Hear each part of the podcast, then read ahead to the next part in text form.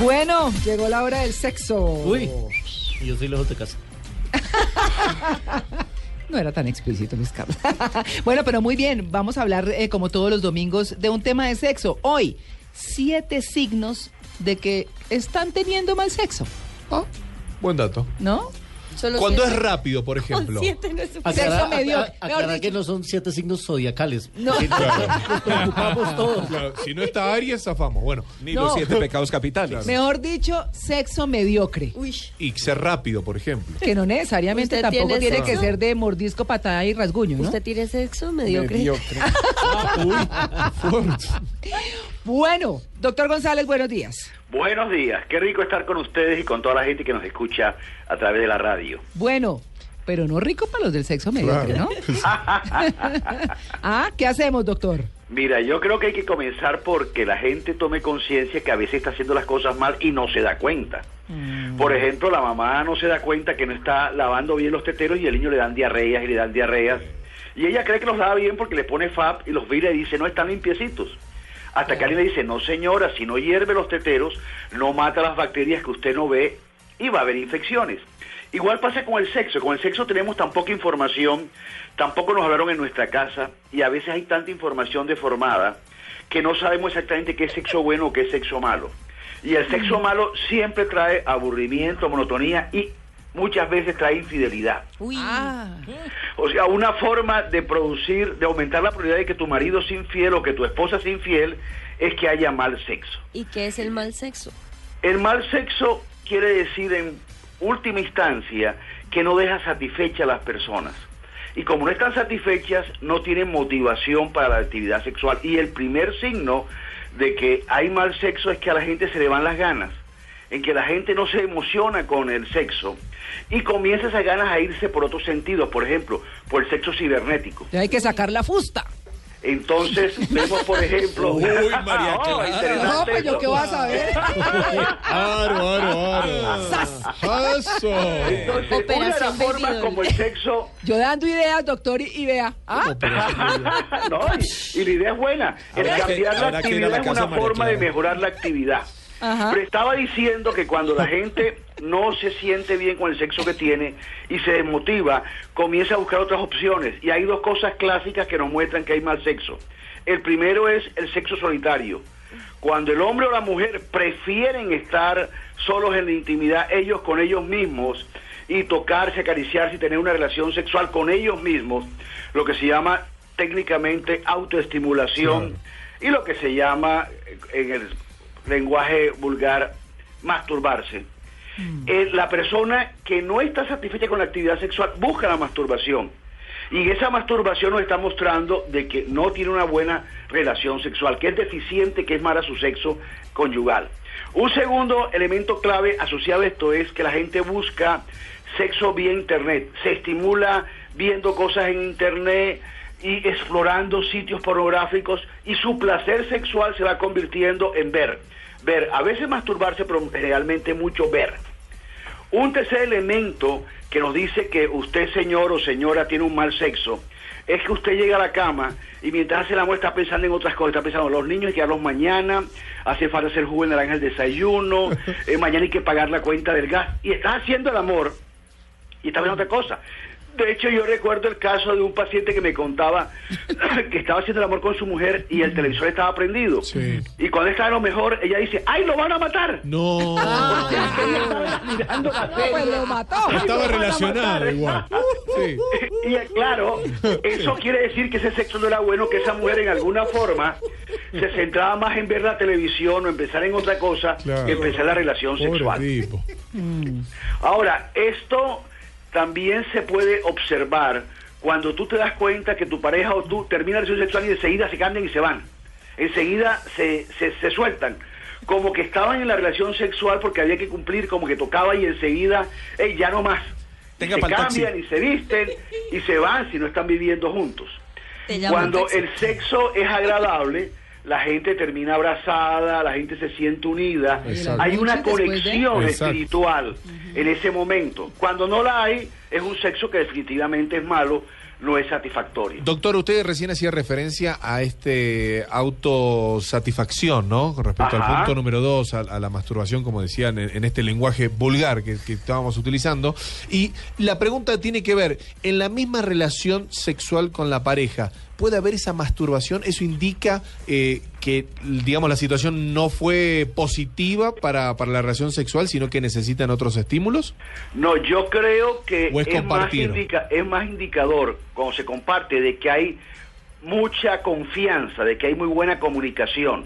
Cuando no hay confianza, la gente le da mucho miedo tocarse. Claro. Y de hecho, es bueno que los oyentes sepan que aproximadamente 6 de cada 10 mujeres no les basta solamente la penetración vaginal. Exacto. La mayoría de mujeres necesitan tener estímulo en otras áreas al mismo tiempo, no solamente vía vaginal, sino también vía clítoris, vía senos, etcétera. Y de hecho, a muchas mujeres les encanta y pueden disfrutar estar sentadas sobre su pareja y al mismo tiempo ellas acariciarse adelante o que su pareja los acaricia, las acaricia adelante, porque le está dando una doble estimulación y eso hace que el orgasmo sea más fácil, más intenso, más agradable. Pero eso no ocurre cuando la gente tiene poca confianza, entonces ya le da pena tocarse delante de él porque ¿qué va a pensar él? Pero cuando hay confianza, cuando hay una buena comunicación y cuando ambos se conocen, ya él sabe que ella necesita al mismo tiempo de la penetración estímulo en otra área del cuerpo. A veces son en los senos, a veces en el área genital, pero a veces en el cuello. Y hay mujeres que pueden estar en la posición del misionero, o sea, ella abajo y el hombre arriba, pero no solamente de- de- necesitan la penetración, sino también que él esté besando el cuello al mismo tiempo. Y esos dos estímulos, beso en el cuello y penetración vaginal, ayuda a que haya un orgasmo. Espíritu de pulpo. Ajá. Pero lo importante de esto, queridos oyentes, es que usted se cuestione y se pregunte, ¿qué tanto estoy yo gozando este sexo? Sí. Porque si no lo estoy gozando, si tengo alguno de estos indicadores de que el sexo no está bien, debo tratar de mejorarlo para que no haya problemas. Cuando el sexo es malo, se termina siempre en monotonía, en aburrimiento y muchas veces en infidelidad. Y son cosas que no son buenas para la pareja, ni la monotonía, Claro. ni el aburrimiento, ni la infidelidad. Doctor. Ahora, a veces hay que ponerle un poquito de picante a la cosa. Como decía nuestra amiga, a veces hay que buscar la fusta. La fusta, fuerte. El hacer cosas diferentes, por ejemplo, ahora se acerca Halloween, por ejemplo, Sí. que es una fiesta donde la gente se disfraza. Ah, pues ya está vestida todo el año. Entonces, ¿por qué no pensar el día de Halloween hacer una fiesta íntima de disfraces? ¿De qué te vas a disfrazar tú y qué voy a disfrazar yo? Y juguemos un poco con esos disfraces. De Y eso llevaría a meterle un picante a la, a la intimidad, a la alcoba, que va a enriquecer la vida de pareja en todos los sentidos. Sí, no pero- solamente en la cama, sino fuera de la cama. Pero preocúpese si le dice que, se- que- que quiere que se disfrace de la vecina. Ahí sí ya la cosa está. Ahí la cosa puede estar complicada. Doctor González. Claro, y, lo, y lo que dije, lo dije porque sé que está manejando y está lejos y no tiene radio. O sea, para que no- Doctor González, ¿los eyaculadores precoces as- tienen sexo mediocre? Ah, No, Sí. pero no mediocre, malísimo. Sí, señor, marísimo y mediocre. Y ojo que casi la mitad de los hombres colombianos tienen problemas de eyaculación. ¡Ay, soy extranjero! y no se dan cuenta. O sea, si tú miras alrededor tuyo, de cada 10 hombres que tú conoces, hay 5 que eyaculan precozmente, así sin, así por estadística simplemente. En esta mesa hay cuatro hombres. o sea, Entonces, ¿qué es lo importante de esto? Lo importante de esto es que si el hombre siente que eyacula rápido y de pronto ella por tacto, por diplomacia, por pena, no se lo ha dicho, porque a veces la mujer está pensando, ey, este tipo se viene enseguida, me quedo empezada, pero no dice nada porque le da pena o por tacto. pero ¿cuánto tiempo es eso? doctor? Sí, es que Sí, o sea, pues, minuto, los 30 segundos, Mucha a la pregunta, media ¿no? hora. Mucha pregunta Bueno, aquí. hay. estadísticamente ¿Media hablando, hora es precoz? No. Catalina, no, no. se están delatando. Es que, eh, Ah, mira, ¿cuánto tiempo es? A Desde ver. el punto de vista estadístico, se dice que hay eyaculación precoz cuando la eyaculación se da antes de dos minutos después de la penetración. Ah, o sea que en cinco minutos está bien. Ahora, todo depende de cómo esté la pareja, porque si tú a la pareja la penetras estando medio empezada, ella necesita como 15 minutos de penetración. Exacto. Pero si tú la penetras cuando ella está madurita, madurita, en medio minuto ella tiene su orgasmo Es como- porque está madurita. No se les olvide que los hombres somos como los focos. Exacto. Uno hunde el obturador y se prende el foco, y la mujer es como la plancha. Hay que conectarla y esperar 20 minutos que se caliente. es como- es Hay que esperar 20 minutos. Sí, sí, Y sí. de Va hecho, por ella. Hay unas que recalentadas. Es como, la, es como la gastronomía. Mucha gente se pregunta cómo se hace el asado argentino y tiene que ver con esto. Yo siempre relaciono todo con esto. ¿Ah, sí? Porque si vos le pones mucho fuego, quemás afuera, pero está rojo arri- adentro. Y es lo mismo que nada. Sí, Exactamente. Es mejor poco fuego que se vaya quemando todo. Despacito, suavecito toda la carne. Dicen que uno es como un, micro, un horno microondas. asado argentino. Que un hombre es- Despacito, despacito, que se caliente poco a poco todo. Exacto. Exacto. Con Dicen que los, hombres son como hornos. No, ¿por qué la? ¿Por qué le tenés que pegar? Por el tipo. La ¿Cómo es la teoría doble del microondas? No, que uno es como un, hor- un horno microondas. En un minuto ya está caliente. en cambio, las mujeres son como un horno de leña.